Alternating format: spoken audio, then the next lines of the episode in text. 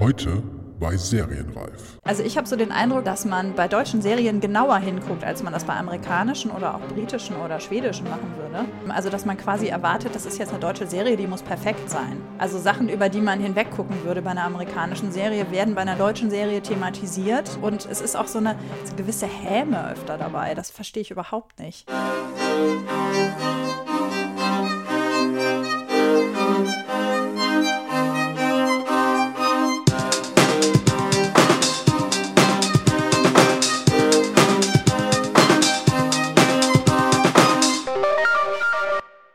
willkommen bei Serienreif, dem großen Staffelfinale zum deutschen Serienjahr 2017. Mein Name ist Jens Meyer. Puh, gerade noch mal hingekriegt. Also, das Serienjahr ist zu Ende. In zwei Tagen ist Weihnachten, aber vorher soll dieser Podcast doch bitteschön noch einen würdigen Schlusspunkt finden.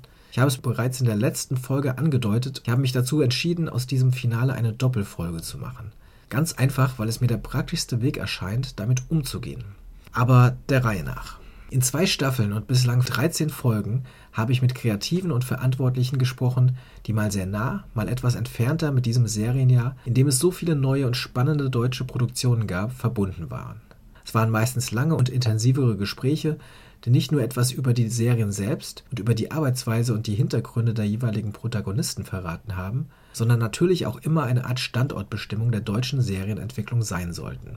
Deswegen wollte ich zum Abschluss noch einmal eine andere, aber nicht weniger wichtige Sichtweise mit einbringen, nämlich die der professionellen Kritiker und Medienschaffenden, die mit ihrem Außenblick durch das Weitwinkelobjektiv noch einmal ihr persönlich professionelles Fazit zu diesem deutschen Serienjahr ziehen sollen. Deswegen habe ich mit zwei absoluten Expertinnen gesprochen, wenn es um Serien geht und habe schnell gemerkt, dass es verschenkt wäre, beide Gespräche in einer überlangen Folge einfach aneinander zu hängen. Mit den ursprünglich geplanten 20 bis 30 Minuten pro Unterhaltung, das wurde auch ziemlich schnell klar, sind wir einfach mal so gar nicht hingekommen. Deswegen veröffentliche ich diese letzte Episode nun lieber parallel in zwei Teilen.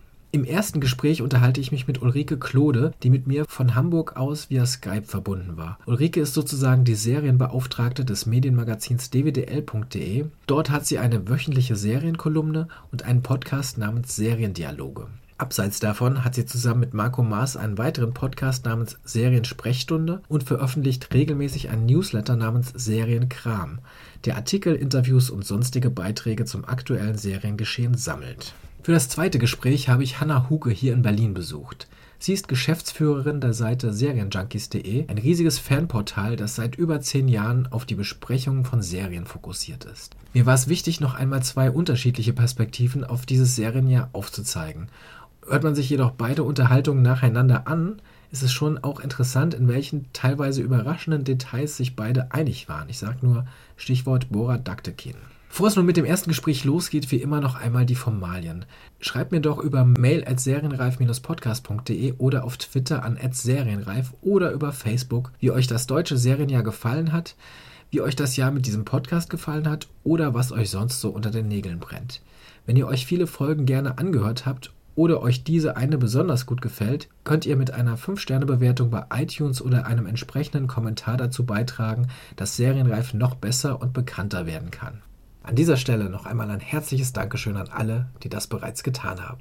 Jetzt aber los mit dem großen Finale Teil 1. Serienexpertin Ulrike Klode über ihr Fazit zum deutschen Serienjahr 2017 und dem Ausblick auf das kommende. Ach ja, eine Sache muss ich doch noch vorweg schicken. Leider hatte mich am Tag der Aufzeichnung eine fiese Erkältung erwischt. Ich hoffe, meine näselnde Stimme trübt den Hörgenuss nicht allzu sehr. Ansonsten einfach immer ganz schnell zu Ulrikes Ausführungen vorspulen. Die sollte man nämlich nicht verpassen. Und los geht's.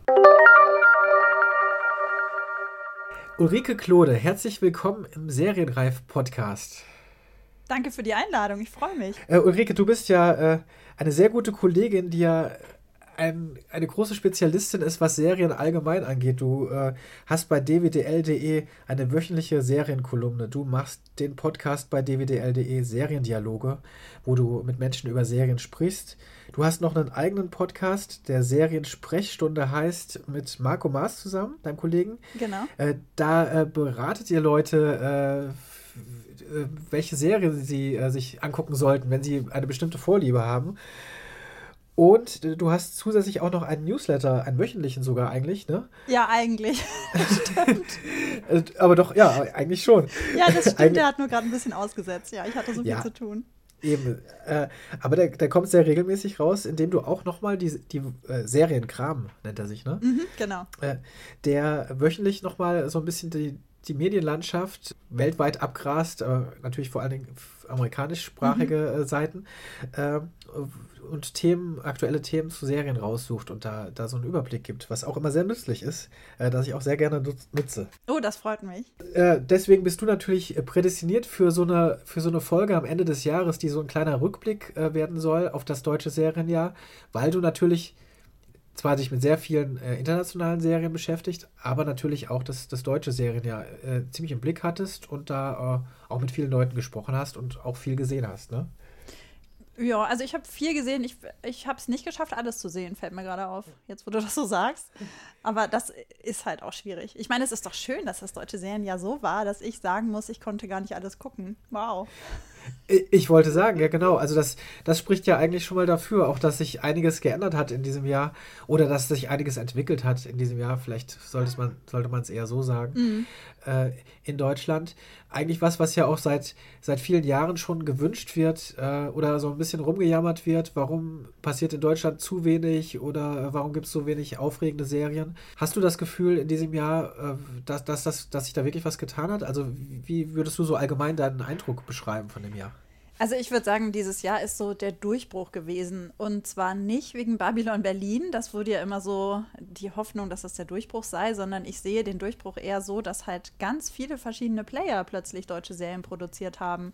Ähm, auch Player, die ich vorher überhaupt nicht so auf dem Schirm hatte. Und das finde ich so spannend an diesem Jahr. Und da sind so unterschiedliche Sachen bei rausgekommen.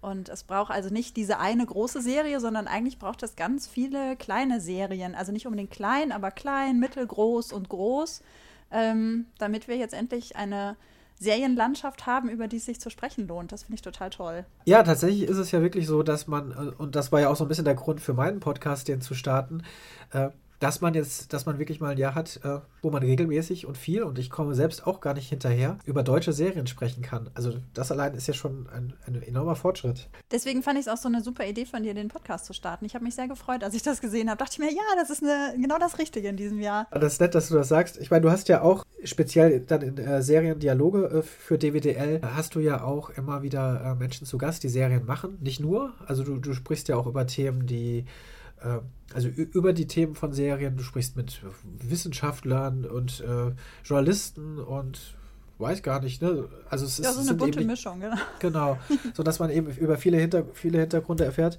Wir hatten ja auch schon, das, das haben wir gerade äh, im Vorgespräch äh, schon äh, nochmal herausgefunden, zumindest zwei Gäste, die auch bei uns beiden waren. Das war zum einen Stefan Stuckmann, der äh, Eichwald-Autor, und Anke Greifeneder von TNT Serie, die natürlich auch dieses Jahr sehr präsent war mit ihrer, äh, mit vier Blogs. Genau, und witzigerweise haben, also in meinen Seriendialogen geht es ja darum, dass ich ähm, Leute, die mit Serien zu tun haben, meistens professionell, dass ich die frage, was ihre Lieblingsserie ist oder eine Serie, die sie am meisten fasziniert. Und äh, ausgerechnet Stefan und Anke haben beide über deutsche Serien mit mir geredet. Also Stefan hat mit mir über Liebling Kreuzberg geredet und Anke hat mit mir über äh, Doctor's Diary geredet. Ja, Witzig. also äh, da, da, da kommt es auch wieder. Es ist, und, und beides sind ja Serien, die jetzt dann durchaus auch schon ein bisschen älter sind. Liebling Ja. Kreuzberg sowieso, 80er Ja. Jahre hauptsächlich, auch, auch bis in die 90er, glaube ich, rein, aber hauptsächlich 80er und äh, Dr. Diary ist jetzt auch schon wieder ein paar Jahre her, ne? Ja, schade eigentlich. Würdest du dir, würdest du dir wünschen, äh, eine Neuauflage oder Weiterführung? Nee, das nicht. Das nicht. Ähm, das waren, die Figuren waren auserzählt. Aber ich würde mir sehr wünschen, dass Bora Daktekin ähm, wieder ins Serienreich zurückkommt, vom Kinoreich. Er ist momentan einfach so wahnsinnig erfolgreich, dass das bestimmt schwierig wird, aber wer weiß, vielleicht reizt es ihn ja jetzt auch gerade. Äh, du hast es angesprochen, es gibt auch so viele neue Player auf dem Markt. Äh, da könnte ich mir schon vorstellen, dass der ein oder andere ähm, großes Interesse hätte, mit ihm zusammenzuarbeiten. Oh ja, das hoffe ich doch sehr, dass das so ist. Weil der hat nun mal, also das ist, das ist das, was man in diesem Serienjahr, da kommen wir sicher gleich auch nochmal drauf, was man in diesem Serienjahr auch gut gesehen hat, fand ich, dass es eben nicht reicht, wenn man gute Filme kann, gute Filme schreiben kann, gute Filme inszenieren kann. Die lange Strecke ist nochmal was anderes. Und ähm, Bora Daktikin hat bewiesen, dass er die lange Strecke kann und dass das trägt, was er zu erzählen hat und die Figuren, die er entwickelt und die Art, wie er Serien schreibt. Deswegen ist der eigentlich jemand, um den man sich dringend bemühen sollte, damit er wieder eine großartige deutsche Serie für uns machen kann, schreiben kann, inszenieren kann, was auch immer. Gebt ihm ganz viel Geld, gebt ihm ganz viel Macht, dann wird er es schon machen. Ja, ich kann es mir schon vorstellen auch. Also ich habe gerade noch mal, während wir gesprochen haben, drüber nachgedacht, weil im ersten Moment habe ich es eher weggeschoben und dachte, naja, der, ist, der hat so viele Millionen Zuschauer mit seinen äh, Fuck You Goethe-Filmen. Aber das ist ja jetzt auch erstmal, sagt man zumindest, beendet mit dem dritten Teil. Ähm, und jetzt wäre die Zeit, eine super Serie zu machen. Ja. Na, gucken wir mal, vielleicht, vielleicht kommt ja noch was auch da wiederum, du, du, du hast es eben schon angesprochen, die neuen äh, Mitspieler auf dem deutschen Markt. Ich denke, dass ein großer Impuls natürlich vor allen Dingen auch von denen dieses Jahr ausgegangen ist. Also wir haben sowas wie Amazon, die relativ früh am Anfang des Jahres äh, mit You Are Wanted ihre erste deutsche Serie rausgebracht haben. Wir haben eben eben das erwähnte vier Blogs auf TNT-Serie, das jetzt äh, gar nicht, also kurz Zeit später schon auf ZDF Neo auch ausgestrahlt mhm. wurde. Äh, wir haben die erste große deutsche Sky-Serie, auf die auch jetzt mehrere, viele Jahre schon gewartet wurde. Äh, was haben wir noch gehabt dieses Jahr? Jetzt muss ich selbst noch mal, jetzt komme ich selbst überlegen. Das waren so die, die, die ganz großen, glaube ich. Netflix natürlich. Äh, mhm, auch Dark, die erste deutsche genau. Netflix-Serie Dark, die jetzt vor kurzem gestartet ist. Das heißt, das sind drei oder vier ganz wichtige äh, Mitspieler da. Und zusätzlich haben auch die öffentlich-rechtlichen wahrscheinlich auch so ein bisschen darauf reagiert. Und auch da ist einiges passiert dieses Jahr. Also ähm, die, die scheinen sich da ein bisschen äh, na, im netten Sinne inspiriert äh, zu, äh, gefühlt zu haben, äh, wahrscheinlich sich aber ein bisschen unter Druck gesetzt äh, gefühlt zu haben, da jetzt auch mal äh, was abzuliefern. Dementsprechend wahrscheinlich schon ganz gut, dass da noch neue, neue Mitspieler reingekommen sind. Ja, das finde ich auch. Und ähm, mir fällt jetzt gerade nicht so richtig ein, aber ähm, hattest du ja auch in deinem Podcast, also hier im Podcast, ähm, ach Mensch, so ein ganz kleiner Paysender.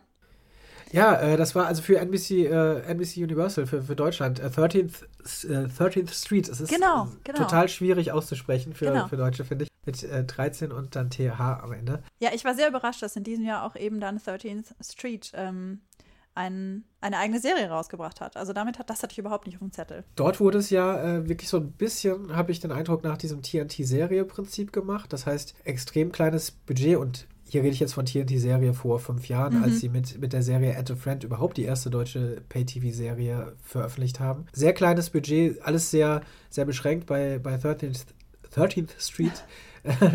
ähm, es ist ja auch eher ein Kammerspiel. Es spielt äh, größtenteils in einem, äh, in einem Beichtstuhl. Also das sagt ja auch schon äh, einiges aus, äh, was, das, was das Budget angeht. Es und eben trotzdem, äh, trotzdem versucht da wirklich was ho extrem Hochwertiges mit, mit guten Leuten irgendwie zu machen und was, was, was ein bisschen anders ist.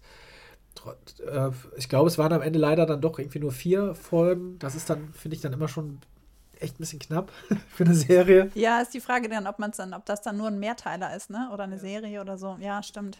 Ja, ich habe das, also ich habe das leider nicht gesehen, aber das steht jetzt auf meiner Liste von all den Sachen, die ich noch nachholen muss. Und das ist es eben auch. Ich meine, das im Grunde ist es ja überhaupt nicht schlimm, dass dann eben auch solche Serien entstehen, weil das ist ja auch was Spannendes. Das kann total spannend sein, diese Serie. Habe ich jetzt, wie gesagt, nicht gesehen. Und das ist ja schön, dass es eben dieses Nebeneinander gibt, ne? Diese High-Budget-Produktionen wie Babylon Berlin und Dark wird auch nicht so billig gewesen sein. Und ja. dann eben so kleine Produktionen, die dann eben mal eine ganz andere Seite von Serie ausprobieren. Tolle Spannbreite. Genau, also das ist, das ist natürlich die Hoffnung, weil äh, nur die großen Leuchtturmprojekte bringt es natürlich auch nicht. Äh, das hatte äh, Stefan Stuckmann in meinem Gespräch auch nochmal so hervorgehoben. Er sagte, klar werden irgendwie Tom Tikva und Sky und die ARD und alle zusammen werden mit Sicherheit was Gutes da auf die Beine stellen. Aber natürlich muss das auch so ein bisschen ausstrahlen, dass eben da so auch die, die kleineren Dinge da so ein bisschen äh, strahlen können oder da, dass da ausprobiert werden kann. Ne? Genau, da hat ja. er recht. Du hast dieses Jahr eben, du sagst, du hast nicht alles gesehen. Auch ich habe nicht alles gesehen. Teilweise ähm, kommen jetzt im Nachhinein des, des Jahres, werden da auch nochmal Serien erwähnt, die ich überhaupt nicht mitbekommen habe. Die dann irgendwie bei Twitter erwähnt werden, wo ich denke, aha, stimmt, ach, das war auch dieses Jahr. äh, natürlich muss man auch dazu sagen, es gab und gibt natürlich auch schon immer Serien auf ARD und ZDF und auch den Privatsendern. Jetzt kommt halt einfach alles zusammen und vielleicht auch teilweise noch ein paar andere, anders gelagerte Serien. Genau, ich glaube, das ist halt das Ding, ne? Wir, wir sehen, in diesem Jahr sind verschiedene Sachen ausprobiert worden, die so wahrscheinlich nie ausprobiert worden wären, wenn wir noch in einem ganz normalen Serienjahr vor zwei Jahren oder vor drei Jahren gewesen wären. Also, keine Ahnung, dass da mal eben eine Mystery-Serie eine deutsche produziert wurde, ist eigentlich der Knaller. Also Mystery, ich meine, Deutschland hat sowas von keine Mystery-Tradition. Okay, es gab Weinberg äh, vor zwei Jahren. War das vor zwei Jahren oder war es letztes Jahr? Ich weiß es gerade gar nicht mehr genau. Es verschwimmt schon alles. Nee, nee, zwei, 2015, ja. Genau. Ähm, und klar, und, und hey, eigentlich sind's wir, sind wir es ja immer nur gewohnt, dass wir äh, sehr viele auch gut gemachte, aber eben vor allen Dingen Krimiserien in Deutschland sehen konnten. Und jetzt haben wir ziemlich viele andere Serien auch zu sehen bekommen. Das finde ich super.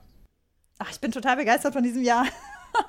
ja, das ist, äh, ich, ich bin wirklich auch wirklich sehr angetan, deswegen, äh, aber da kommen wir auch noch gleich äh, zurück, will ich da auch gar nicht. Das ist ja dann eine Sache, dass man eine, eine große Vielfalt hat.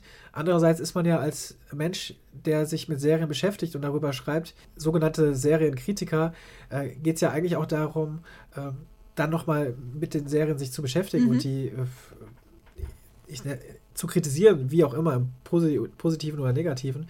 Aber erstmal überhaupt diese Tatsache ähm, finde ich äh, auf jeden Fall schon, schon feiernswert genug, äh, da, äh, das überhaupt mal hervorzuheben. Ich, das finde ich auch immer wieder wichtig, dass, selbst wenn man dann eben wieder Kritik vielleicht an bestimmten Sachen übt.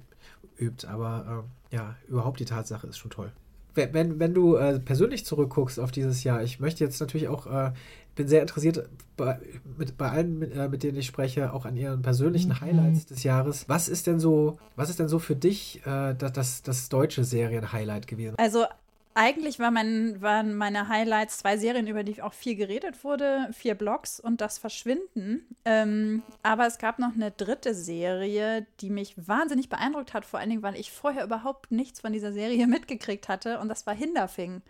Ähm, das ist äh, eine Produktion für den Bayerischen Rundfunk gewesen. Ähm, die Serie kommt von der neuen Super, die jetzt ja auch für das nächste Serienjahr spannendes Zeug auf dem Zettel hat. Ähm, und diese Serie, die hat mich wirklich umgehauen, als ich die gesehen habe. Ich dachte mir, wow, das kann deutsche Serie, das hatte ich überhaupt nicht erwartet.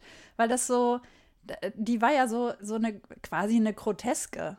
Ähm, eine Groteske auf, auf die äh, Verstrickungen ähm, und auf die Verstrickungen in der bayerischen Provinz total super. Ja, vor allen Dingen, äh, dass es dann ähm, beim, beim Bayerischen Rundfunk eine Serie ja, ist. Ne? Das ausgerechnet, ist, ne? Auch die große, ja. die große Überraschung. Ja.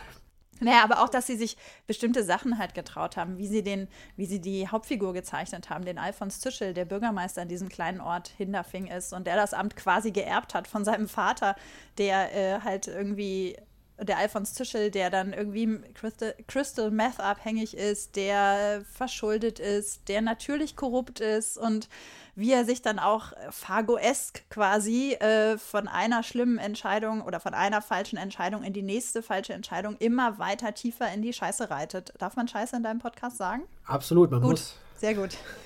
Das war, das war so gnadenlos gut durchgezogen, diese Figur.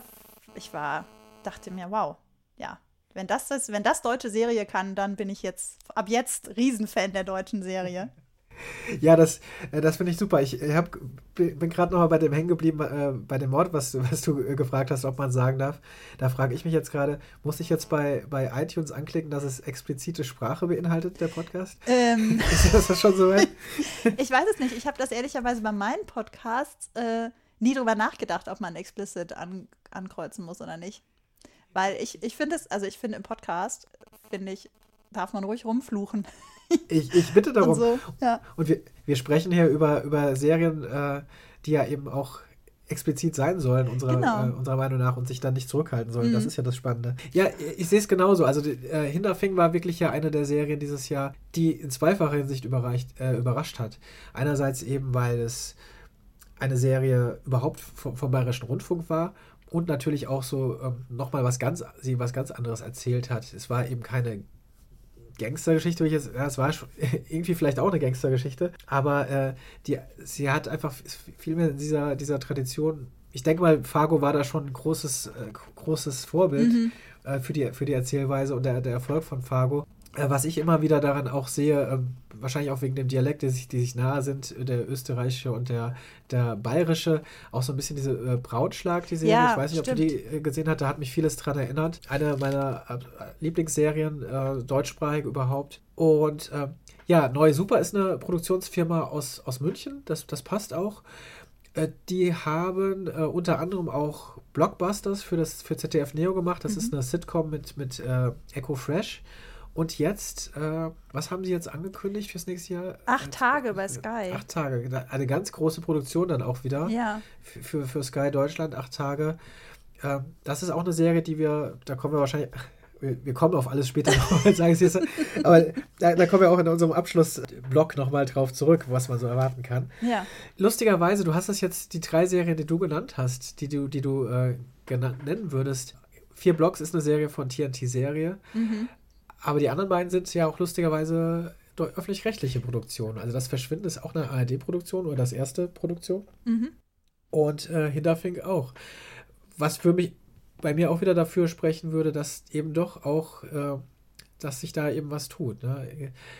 Ich, ich weiß nur gar nicht, wie es mit dem Erfolg, der, die Quote ist dann ja auch immer wieder ein Thema, äh, gerade auch bei den öffentlich-rechtlichen. Ja. Und ich glaube, beide haben, also das Verschwinden hat, glaube ich, erst ganz, ganz gut äh, abgeschnitten, die ersten Folgen über. Es ging aber nach unten, soweit ich mich erinnere. Aber ich glaube, es war so im Rahmen. Ja, ich glaube, es war jetzt kein Ausfall. Es war jetzt Ja. nicht so eine Superquote. Also die ersten, ich glaube, ich habe es jetzt gerade gar nicht richtig im Kopf, aber ich glaube, die erste Folge hatte eine gute Quote und dann fiel es so ein bisschen ab, ja, leider.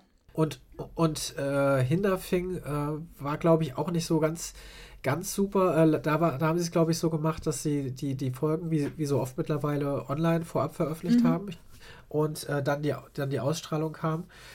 Ähm, ich hoffe sehr, dass es ist halt immer doof, wenn, wenn, wenn es so quotenabhängig ist und so, nach so kurzer Zeit entschieden wird, ob es weitergehen soll oder nicht, weil man sich ja wie wir, auch das Publikum ja erstmal dran gewöhnen muss, dass es jetzt auf einmal auch im deutschen Fernsehen wieder äh, Serien gibt, die man äh, verfolgen kann über einen längeren Zeitraum und die Spaß machen. Genau, und dass man jetzt auch mal wieder im Blick halten muss, als, als Zuschauerin quasi, muss ich ja im Blick halten, oh, kommen da wieder Serien oder nicht? Also es ist nicht so, dass man bei so einer Serie kann man nicht einfach so einschalten, sondern du musst ja von vorne einsteigen. Also gerade bei Hinterfing oder bei das Verschwinden, das geht ja gar nicht. Ähm, und das ist auch wieder ein ganz anderes Zuschauen. Ich muss viel, viel eher oder viel mehr wahrnehmen, äh, was machen denn die Sender? So, das finde ich auch ganz spannend. Ich weiß nicht, ob, ob die Zuschauer da Lust drauf haben, das zu machen. Ähm, ja, das wird sich ja dann zeigen. Und bei Hinderfing, wenn ich das richtig im Kopf habe, lief das ja auch nur im Bayerischen Rundfunk. Ne? Das wurde ja gar nicht in der ARD gezeigt, also im ersten gezeigt. Genau, das, das Ja. lief nur im, im, Und, im und das ist natürlich auch, ähm, das ist ja sowas von eigentlich neben der Zielgruppe vom Bayerischen Rundfunk. Ähm, da ist es eine Überraschung, dass sie das überhaupt so gemacht haben. Aber ich meine, für, für äh, die Produktionsfirma Neue Super ist das ja eigentlich perfekt. Die konnten sich da ausprobieren und jeder hat gesehen, die können was. Und ähm, äh, jetzt kommen halt andere spannende Projekte. Ich habe jetzt gerade im Kopf, die machen ja auch ähm, so ein so eine Zuhältergeschichte in Hamburg. Ich weiß gar nicht für wen. Luden soll die heißen. Ge genau, machen sie. Ich weiß wiederum auch gar nicht, jetzt äh, äh, große Fragezeichen, ob das überhaupt schon feststeht, für wen sie das machen. Ach stimmt, Ich nee, das glaube- steht noch gar nicht fest. Die haben nur Genau, ich angekündigt, glaube- dass sie es machen, ja. Genau, ich habe überlegt, ob ich jetzt irgendwas übersehen hatte, aber ich meine auch nämlich, dass es wurde angekündigt. Äh, passt dann auch wieder so ein bisschen in diese, äh, im weitesten Sinne, so, so Gangster, organisiertes Verbrechen-Geschichten, aber eben und, und noch mit so einem historischen Hintergrund. Ja, genau. Also auch noch, noch ein wahrscheinlich großes Projekt, äh, große Serie, die wahrscheinlich dann erst, äh, erst übernächstes Jahr oder so ja, ich laufen glaube wird. auch, genau. Aber, aber ja, und acht Tage ist ja wirklich für, für Sky Deutschland äh, total groß. Da konnte man jetzt schon an vielen Stellen Vorabberichte von den Dreharbeiten äh, lesen oder auch hören, teilweise in Podcasts. Also da äh, wird, glaube ich, schon ziemlich reingebuttert, was dieses, was dieses Projekt angeht. Und genau das zeigt ja auch, dass es, äh, dass solche solche kleinen Projekte, von denen man sagt, ach, das läuft ja nur im Bayerischen Rundfunk, total wichtig ist. Also, dass sich dann eben Leute ausprobieren können. Die können halt äh, dadurch einen eigenen Stil entwickeln. Das ist ja viel besser für die, wenn die erst kleinere Sachen machen können und dann die großen Sachen kriegen, wenn sie halt eine eigene Handschrift entwickelt haben.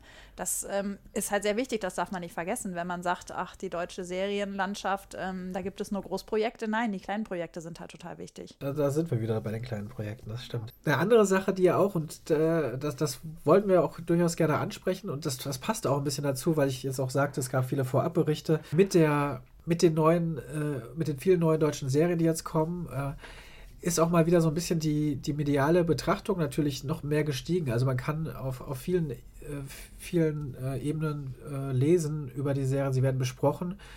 Und da hattest du auch äh, schon mal angemerkt, dass du auch da manchmal so ein bisschen unglücklich bist ne, mit, der, mit der Berichterstattung. Oder dem, dem wie, wie nennt man es, mit der Besprechung der Serien? Oder? Ja, ich bin noch ein bisschen unschlüssig, was das angeht. Ich weiß nicht so richtig, ob wir ähm, Serienkritiker und Kritikerinnen oder diejenigen, die sich als Journalisten mit Serien beschäftigen, ob wir schon so die richtige Art gefunden haben, über Serien zu sprechen und zu schreiben irgendwie kommt mir das teilweise noch so ein bisschen unausgegoren vor. Also mit unausgegoren meine ich jetzt nicht, dass die Leute nicht wissen, was sie schreiben, sondern es kommt mir so vor, als gäbe es noch nicht so eine, so eine Idee von Serienkritik, was Serienkritik ausmacht. Und ähm, ich finde, darüber müsste man sich viel mehr Gedanken machen.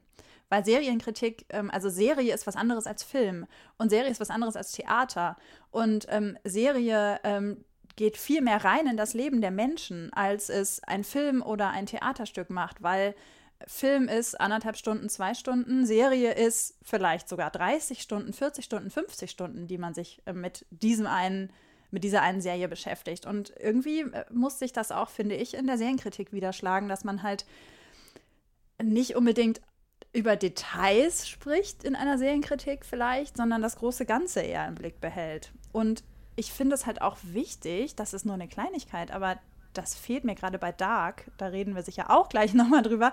Ähm, oder reden wir jetzt direkt drüber? Ich weiß es nicht. Auf alle Fälle bei Dark fand ich das sehr auffällig. Ich wusste, dass alle Kollegen nur drei Folgen gesehen haben von insgesamt zehn Folgen. Und ähm, ich habe aber festgestellt, dass in vielen Kritiken gar nicht dabei stand, dass sie nur drei Folgen gesehen haben.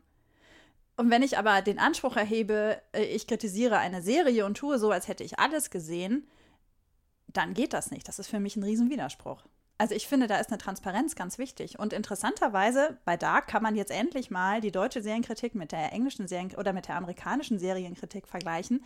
Die Amerikaner, die ja schon seit langem dazu schreiben, wie viel sie sehen, die haben sechs Folgen dieser Serie gesehen und sind zu einem ganz anderen Schluss gekommen.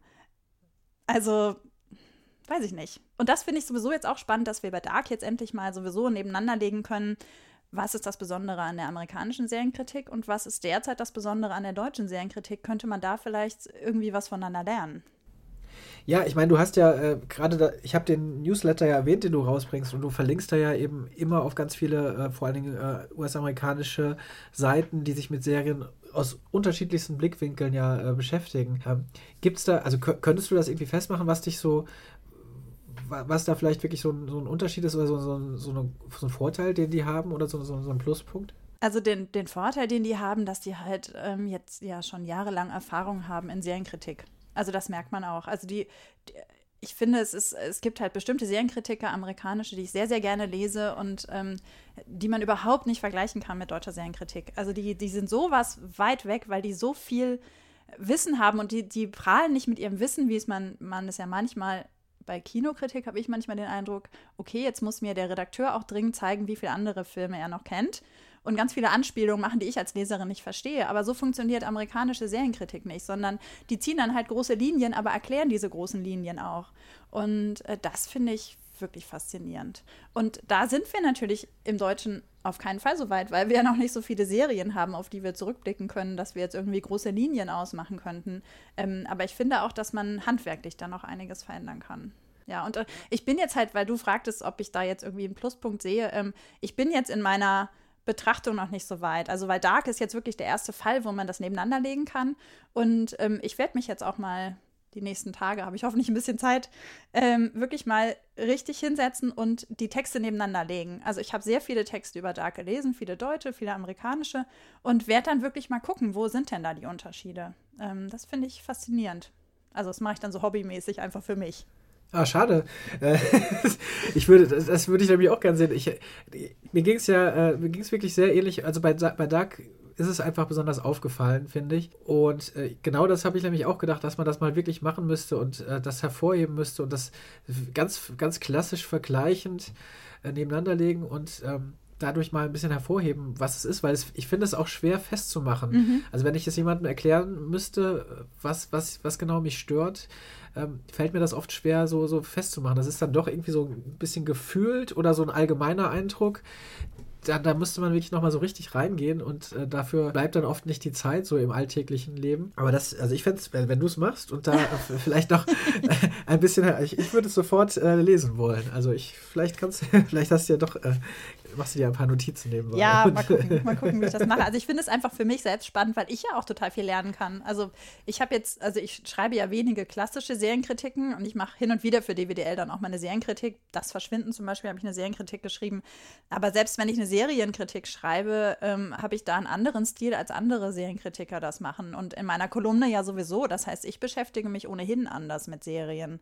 Ähm, und naja, ich muss einfach mal gucken. Was mir aber bei Dark auch aufgefallen ist und auch bei anderen deutschen Serien, dass ich, also ich habe so den Eindruck, dass die, ähm, dass man bei deutschen Serien genauer hinguckt, als man das bei amerikanischen oder auch britischen oder schwedischen machen würde. Ähm, also dass man quasi erwartet, das ist jetzt eine deutsche Serie, die muss perfekt sein. Also Sachen, über die man hinweggucken würde bei einer amerikanischen Serie, werden bei einer deutschen Serie thematisiert. Ähm, und es ist auch so eine, so eine gewisse Häme öfter dabei. Das verstehe ich überhaupt nicht. Also warum man hämisch über eine Serie schreiben sollte, verstehe ich nicht. Erschließt sich mir nicht. Ja, das ist seltsam. Also auch da, da teile ich exakt deinen Eindruck. Ähm, manche Sachen, äh, Kritik ist ja gut und wichtig, aber ähm, ich hatte auch das Gefühl, dass sich da an Details teilweise äh, gerieben wird äh, oder so gesetzten Dingen, die äh, die man, die dann, die man einfach mal als gegeben hinnehmen kann und dann halt mal über den Verlauf der Serie äh, eher mal schaut oder wie wird das erzählt und wenn irgendwie Dark hat ja schon eine besondere Erzählweise und es hat auch mhm. schon allein auch vom äh, visuellen her einen ganz anderen Anspruch und eine ganz andere Herangehensweise als vielleicht äh, viele andere deutsche Serien vor allen Dingen äh, und das auch vielleicht einfach mal so anzunehmen und zu, zu schauen, was, was wird auf diese, diese Weise erzählt, das, das hat mir wirklich gefehlt. Das habe ich glaube ich, fast nirgendwo gelesen. Stattdessen wird dann, äh, wird dann eben doch wieder, was ist typisch deutsch, gefragt und mhm. so weiter. Und dann, dann kommen wieder die Atomkraftwerke und dann kommen die, äh, was, was noch? Ich weiß nicht, die, die, German Angst und so weiter. Ja, mag ja alles sein, aber es ist, es ist halt, wenn man es im dritten Text liest, ist es wirklich langweilig auch. Und äh, gibt ja vielleicht noch ein paar andere spannende Aspekte. Ja. Zu, ja, oder was Beispiel, bei. Ja. Achso, sorry. Nee, nee Entschuldigung, mir, mir, ist gerade eingefallen, äh, dass, da kann ich nochmal an den, äh, den Kollegen Jens Brausnitz äh, verweisen, der in einem äh, Kommentar zum Beispiel geschrieben hat, es wurde ja sehr moniert, äh, auch das ist ein bisschen albern, dass, dass, dass sich darüber aufgeregt wurde, dass es ständig regnet in der Serie. Und äh, der, der Kollege Brausnitz zum Beispiel hat durchaus rausgefunden, dass da durchaus ein System hintersteckt, also wann es regnet, ja. in, welch, in mhm, welcher Zeit es regnet. Und aber stattdessen wird dann da, gibt es gibt's, gibt's ganze Texte, die sich einen Absatz darüber aufregen, dass es da ständig regnet. Ja, Was, ja. und dass die Leute keine, Kapu keine Kapuzen aufziehen. Ja, mein Gott, das ist, ich verstehe es auch nicht. Es, es geht ja nicht darum, die Realität abzubilden, sondern es geht ja darum, eine eigene Welt zu erschaffen. Und dieser Welt muss man zugestehen, dass die Leute vielleicht nicht die Kapuzen aufsetzen und dass es da die ganze Zeit regnet, wenn bestimmte Ereignisse eintreffen. Und dass das halt auch ein Stilmittel sein kann. Und solche Sachen, das ist halt irgendwie, verstehe ich nicht. Genauso wie bei Babylon Berlin, wo dann am Anfang kritisiert wurde, oh, das sind ja so viele Charaktere, da blickt ja kein Mensch durch. Hey, wenn die eine Serie entwickeln wollen, die acht Staffeln trägt, dann brauchen die viele Charaktere. So, ey, und dann muss ich denen auch die Zeit geben, das zu entwickeln. Oder was mich, ach, das hat mich bei äh, Deutschland 83 aufgeregt. Da haben die Leute sich beschwert, wenn irgendwelche Abzeichen nicht gestimmt haben. Ey, da kannst du ihnen doch nur sagen, Mensch, das ist keine Dokumentation. Ja, klar. Also ich meine, ähm, äh, Babylon Berlin, dass das da, äh, wenn man darüber spricht und die, die Charakterfülle, das sind dann wahrscheinlich die gleichen, äh, die dann äh, The Wire dafür feiern, dass es so eine äh, auf, auf fünf Staffeln eben so, eine, so ein riesiges Tableau irgendwie ausbreitet. Ja, wobei und, die, äh, wahrscheinlich sind das die Leute, die Wire am Anfang auch nicht gefeiert haben, sondern erst gefeiert haben, als es fertig war und viele Leute gesagt haben, das ist ein wichtiges Stück Kultur, das musst du gucken und feiern. Das ist jetzt gemein, ich weiß. ja. ja. Äh, das stimmt bestimmt auch. Und zu, zudem kann man The Wire eben auch eben nicht, könnte man ja auch nicht nach der ersten Staffel beurteilen. Nee, genau. Äh, das, ja. Dann wäre es eben eine, eine Krimiserie, von der man äh, in Deutschland relativ wenig versteht, wenn man es im Original guckt. Ja. Oder, oder selbst wenn man es äh, in der Übersetzung guckt, würde man von bestimmten Codes und so weiter viel nicht verstehen. Das ist ja das, was Serie letztendlich auch ausmacht, ne? dass es eben staffelübergreifend äh, über Jahre hinweg äh, irgendein Bild zeichnet, das dann das immer mehr, das immer mehr Kontur gewinnt. Ne? Und wir sind überall gerade, oder fast überall, äh, in, der, in der ersten Staffel gerade noch. Das genau. heißt gerade, es wird erstmal gesetzt, das Ganze. Ja, ja. Finde ich ja auch jetzt mal ein kurzer Ausflug zu amerikanischen Serien. American Gods ist ja eine. Hast du die gesehen? Äh, nur äh, die ersten, äh, mehrere Folgen, aber nur die ersten drei oder vier, muss ich zugeben. Genau, American Gods ist ja sowas von unkonventionell erzählt. Ähm, die ja, die haben sich jetzt die ganze erste Staffel nur Zeit genommen, quasi äh, die Charaktere zu versammeln. Die ganze Staffel lang. Und niemand regt sich darüber auf. Niemand hat sich über die erste Folge aufgeregt, wo man nichts verstanden hat, wenn man das Buch nicht kannte. Ey, das ist äh, so eine Serie, da, da muss man auch einfach mal sich auf Sachen einlassen. Und, und wenn es am Ende, am Ende der Staffel immer noch blöd ist, kann man sich über die ganzen Details, die einem vorher gestört haben, aufregen. Aber man muss einfach sich mal drauf einlassen, finde ich. Das ist ab absolut richtig so. Naja, äh, okay, äh, vielleicht genug gebasht jetzt hier, ja, aber ja. Äh, es ist das einfach ist auch, auch gemein. Wir, wir tun ja. jetzt so, als würden wir das besser machen. Das machen Nein. wir wahrscheinlich alles auch genauso. Aber ich finde, man muss sich einfach damit auseinandersetzen.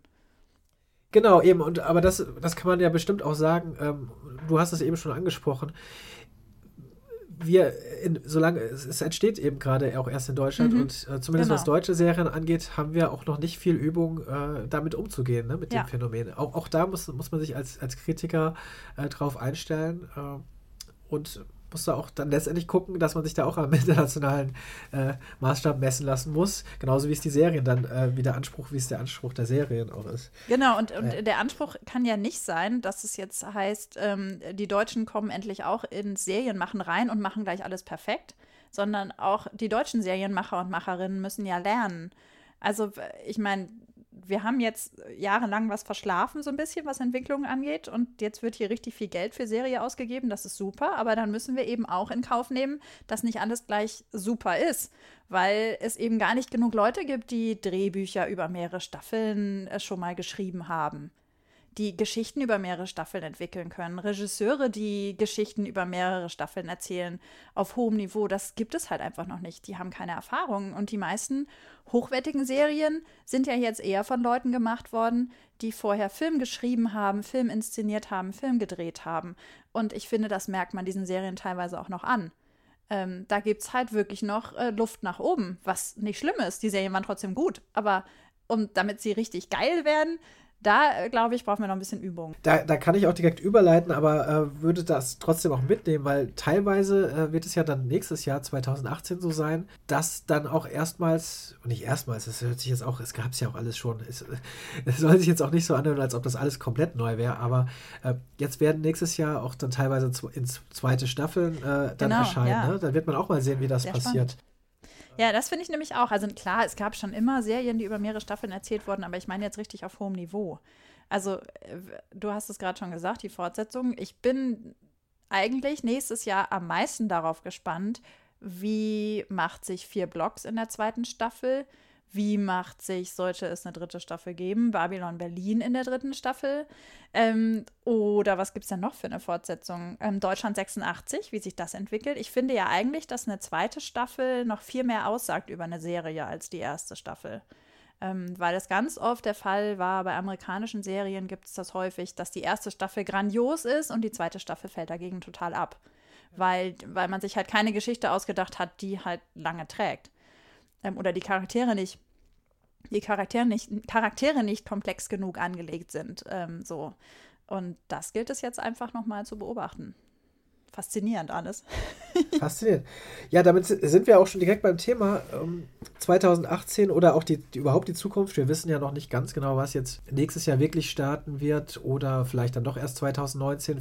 Man hört gerade so oder hat das ganze Jahr über so viel gehört, was in der Entwicklung gerade ist. Aber so einen kleinen Ausblick will ich mit dir trotzdem da, da schon mal wagen. Gibt es für, die, für dich persönlich, äh, würdest du erst schon mal äh, ein paar Serien nennen oder ein paar Namen nennen, die dich, wo du dich drauf freust oder wo du gespannt drauf bist? Genau, wo ich auf jeden Fall drauf gespannt bin, weil ich nun mal Hinterfing so toll fand, ist Acht Tage. Das ist so eine Endzeitserie von Sky, eben von der neuen Super produziert. Da weiß ich eigentlich gar nichts drüber, außer dass die das machen und dass das eine Endzeitserie ist. Und äh, das Genre Endzeitserie, also ist ja eigentlich ein Subgenre, aber ähm, also da Endzeitserien hat man in Deutschland bisher noch nicht viele gesehen und äh, das finde ich natürlich dann wieder spannend, das zu beobachten. Und gerade eben äh, die Macher von der neuen Super, ähm, die mich halt mit Hinterfing schon überzeugt haben, da erwarte ich wirklich viel. Und klar, ey, Unterleuten, ne? Ich habe Unterleuten den Roman geliebt ähm, von Juli C. Und wenn das ZDF, okay, die haben das schon 2016 angekündigt, ähm, das ZDF arbeitet eben an einer, ähm, an einem Mehrteiler auf Basis dieses Gesellschaftsromans, das wird super. Ich werde so begeistert sein, wenn es da endlich losgeht. Vielleicht ist, erwarte ich viel zu viel und ich werde dann enttäuscht sein, aber auf jeden Fall finde ich es richtig großartig, dass sich, ähm, dass man sich halt auch überlegt, Mensch, wir wollen eben auch Gesellschaftsromane zu Serien umwandeln, weil da eben viel Potenzial drin steckt. Ja, äh, vor allen Dingen sinnvoll in dem Sinne, weil ja Gesell weil Serien als die neuen Gesellschaftsromane Genau. oft genug bezeichnet werden. Ja, ja, Kann man es genau. auch mal, mal direkt machen. Ja. Und dann, was ich, ein österreichisches Projekt, was ich noch spannend finde, ist ähm, Sigmund Freud. Und zwar der junge Freud auf Mörderjagd von Marvin Krehn, der ja auch vier Blocks gedreht hat. Ähm, der ist da in die Produktion mit eingestiegen. Ich weiß gar nicht, ob das 2018 noch fertig wird, weil die fangen mit dem Dreh, glaube ich, erst 2018 an. Aber das finde ich äh, eine spannende Herangehensweise an Sigmund Freud, ähm, nämlich dann einfach nicht zu gucken, äh, wir reden über den alten Gelehrten, sondern wir gucken mal, was der junge, was der junge Freud vielleicht in seiner Freizeit getrieben hat, nämlich Mörder gejagt. Ist natürlich alles fiktiv, aber finde ich eine spannende Herangehensweise. Gut, auch das passt wiederum äh, zu, der, zu der allgemeinen Herangehensweise. Ja. So, so, so entstehen nun mal Serien, Mhm. oder die, die wir sehen, haben oft diese Prämissen. Äh, ja, was haben wir noch? Äh, Amazon bringt, äh, hat, hat momentan, glaube ich, gar keine, gar keine neue eigene Produktion, soweit ich Nee, nur Pastewka, ne? Dann im. Januar. Genau. Pastewka kommt direkt im Januar, das ist dann die, die sechste Staffel. Das ist eher so ein bisschen nach dem Prinzip, was die siebte schon jetzt? Oh, ich Das ist eine schon sehr fortgeschrittene Staffel.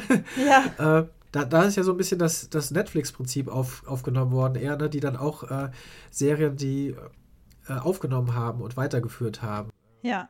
Genau wie, genau wie Deutschland 86 dann ja auch. Genau, das, ist, das, da wird, das wird auch, auch auf Amazon jetzt, jetzt laufen nächstes Jahr. Ja. Und dann, und dann soll natürlich, weiß ich nicht, ob es kommt, dann auch eine zweite Staffel soll es von You Are Wanted geben. Ach stimmt, die hat, ist ja auch verlängert worden, ja. Genau, also deswegen, äh, aber was Neues wurde da noch nicht angekündigt. Äh, stattdessen Netflix eben schon. Äh, da wird es noch eine, äh, äh, eine neue Serie geben. Dogs of Berlin heißt die. Und das bin da, da bin ich auch sehr gespannt drauf, ob das. Es ist ja auch, wird als Polizei-Thriller, würde ich Mhm. jetzt mal sagen, äh, angekündigt, was jetzt ja erstmal so nicht nichts super Neues ist, so vom Genre her. Mal sehen, was sie daraus machen. Ja, ich finde es halt spannend, dass Fari Yadim in der Hauptrolle ist. Ähm, Das ist nochmal, das ist eine interessante Besetzung, auch wenn ich jetzt mit äh, Christian Alwards äh, Sachen bisher noch nicht so viel, also das ist ja der Regisseur, Genau. mit seinen Sachen konnte ich bisher noch nicht so richtig viel anfangen, aber ähm, allein der Hauptdarsteller, den finde ich dann halt interessant. Ja, Christian Albert, klar, in Deutschland vor allen Dingen bekannt durch die äh, Tatort-Zusammenarbeit mit Till Schweiger. Ansonsten ist er sehr dem Genre verhaftet, hat auch äh, nach, nach ich glaube, seinem einem erfolgreichen deutschen Film Antikörper hieß der in den, äh, in den USA gedreht, zwei Filme. Äh, dann auch in Deutschland wieder äh, eher genrelastigere Filme gemacht und arbeitet, glaube ich, auch schon recht lange an einem Captain Future, äh, ein ganz großes Captain Future-Projekt. Ach, echt? Äh, ja, ja. Äh, das, also das weiß ich nicht, ob das jetzt was wird, aber das soll riesig groß werden. Also er, er bewegt sich schon dann eher auch die, auf diesem internationalen großen äh, Feld eigentlich sonst. Aber das könnte Deswegen- dann ja auch Netflix, Netflix machen, weil Captain Future kommt ja auch ständig bei äh, Dark vor. ja, stimmt. ja, ich weiß nicht, bislang war es, glaube ich, als Film geplant, aber wer weiß. Ach so, okay. Oder so als Franchise, glaube ich sogar. Oh, Äh, genau. Dann haben wir äh, auch noch dann, äh, das würde ich jetzt noch äh, nennen wollen, auch TNT bringt wieder was Neues neben der Fortsetzung von vier Blocks. Machen die noch Arthurs Gesetz? Das ist dann für TNT Comedy eine, äh, ja, eine Comedy- Comedy-Serie mit Jan-Josef Liefers in der Hauptrolle. Auch da äh, kann man gespannt sein, ob sie dem, diesem Genre oder da nochmal neue äh, Facetten abgewinnen. Ja, also mittlerweile, ich bin ja ein großer Fan von Anke Greifeneder. Mittlerweile, ähm, ja, mittlerweile gehe ich ja immer davon aus, Projekte, die sie anfasst, werden spannend. Ja, also dementsprechend, es gibt, ich glaube, das Jahr 2018 wird mindestens äh, so spannend äh, für, für deutsche Serien wie dieses Jahr, wenn nicht noch spannender, weil es erstens weitergeht und es neue Sachen gibt. Ja. Und es gibt ja auch noch eine neue Großserie, also im Ver vergleichbar mit Babylon Berlin, und zwar die Das Boot-Fortsetzung. Die erwartet uns ja dann auch im Herbst nächstes Jahr. Genau, also da, da gibt es einiges. Mal gucken, ob man da noch hinterherkommt, äh, das alles äh, zu sehen und zu besprechen. Machst du denn eigentlich weiter mit deinem Podcast nächstes Jahr? Oh, das ist jetzt hier schon. Äh, äh, äh, doch, nein, ich, ich plane auf jeden Fall weiterzumachen. Es wäre, wäre ja schade bei, bei, so einer, bei so einem Angebot, das dann jetzt aufzuhören. Ne, eigentlich. Ja. Ja. Ich finde das sehr schade. Ich habe immer sehr viel mitgenommen aus den Gesprächen, die du geführt hast. Das, das ist auch ja so, also ich mache das ja hauptsächlich, weil ich das gerne machen will und weil ich, weil ich selbst Lust darauf habe, irgendwie mit den Leuten zu sprechen und da, da mal ausführlich zu hören, was sie so erzählen. Deswegen möchte ich mir das doch auf, eigentlich nicht nehmen lassen.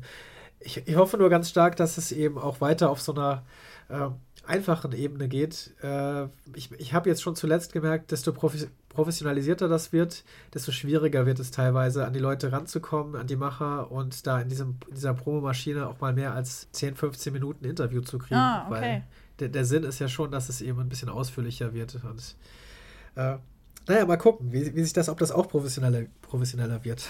Aber vielleicht werden dann auch die, äh, die Akzeptanz, vielleicht wird dann die Akzeptanz von Podcasts auch äh, professioneller. Na, äh, das, das, kann sein, ja. Äh, ist ja auch, äh, auch hierzulande nicht immer, noch immer noch nicht so bekannt, teilweise. Mm. Ja, das stimmt. Naja, äh, Ulrike, jetzt haben wir wirklich doch schon äh, ganz viel und ganz lange gesprochen. Wir haben auch na natürlich nicht alles angesprochen, aber das kann man und äh, kann man nicht und sollte man auch gar nicht. Es ging ja auch so ein bisschen um, um dein, deine Sicht auf das Jahr. Äh, und du hast auf jeden Fall jetzt noch einiges, einiges erwähnt, wo ich auch nochmal nachgucken will. Und ich hoffe immer noch auf deinen großen Dark-Vergleich. Äh, Dark-Kritik-Vergleich. ich setze dich jetzt hier unter Druck. Na toll. Nein, nein, nein. Äh, ansonsten hast du Hinterfing nochmal empfohlen. Ich denke mal, da da können alle reinschauen. Das gibt es, glaube ich, sogar mittlerweile auch. Auf Netflix, mhm, genau. genau. Das, das ist auch, das muss ich noch anmerken, glaube ich, auch eine lustige Entwicklung, dass manche Serien äh, in Deutschland auch erst Beachtung finden, wenn sie dann auf Netflix sind von, von Zuschauern. Ja, ne? das dann stimmt. ist es cool. Das, ja, das ist auf der einen Seite für die Sender natürlich echt doof, aber für die Zuschauer sehr praktisch, ja. ja. Und Hinterfink, na gut, wir haben ja vorhin schon drüber gesprochen, ne? Das war ja auch im äh, bayerischen Rundfunk jetzt nicht so perfekt angesiedelt, die perfekte Zielgruppe. Und auf Netflix ist die Zielgruppe natürlich passend. Also das ist äh, keine Frage. Ich hoffe, dass ganz viele Leute das jetzt noch auf Netflix gucken. Da, äh, da drücke ich dann auch mal mit die Daumen und danke dir jetzt auf jeden Fall erst schon mal äh, für das tolle äh, Gespräch und wünsche dir geruhsame, na, sag mal geruhsame Weihnachten. Wie sagt man, schöne Feiertage und einen guten Rutsch auf jeden Fall. Ein gutes Dankeschön. neues Serienjahr. Vielen Dank, das hat Spaß gemacht und ich wünsche dir auch äh, entspannte Feiertage. Vielen Dank. Nochmal vielen lieben Dank an Ulrike Klode für ihre Einschätzungen. Für alle, die nun gerne mehr von ihr lesen oder hören möchten, schaut euch entweder auf dwdl.de um, dort kann man schnell ihre Kolumne und ihren Podcast finden, Ihren zweiten Podcast gibt es unter seriensprechstunde.de und ihren Serien-Newsletter kann man sich unter ulrikeklode.de abonnieren. Ah ja, auf Twitter ist sie Frau Claudette, F-R-A-U-C-L-O-D-E-T-T-E. Weil das nur das Ende des ersten Teils ist und es direkt weitergehen kann mit Teil 2 und Hannah Hube von Serienjunkies, mache ich es kurz und verabschiede mich nur vorläufig. Gleich geht's ja schon weiter. Also, vielen Dank und auf Wiederhören.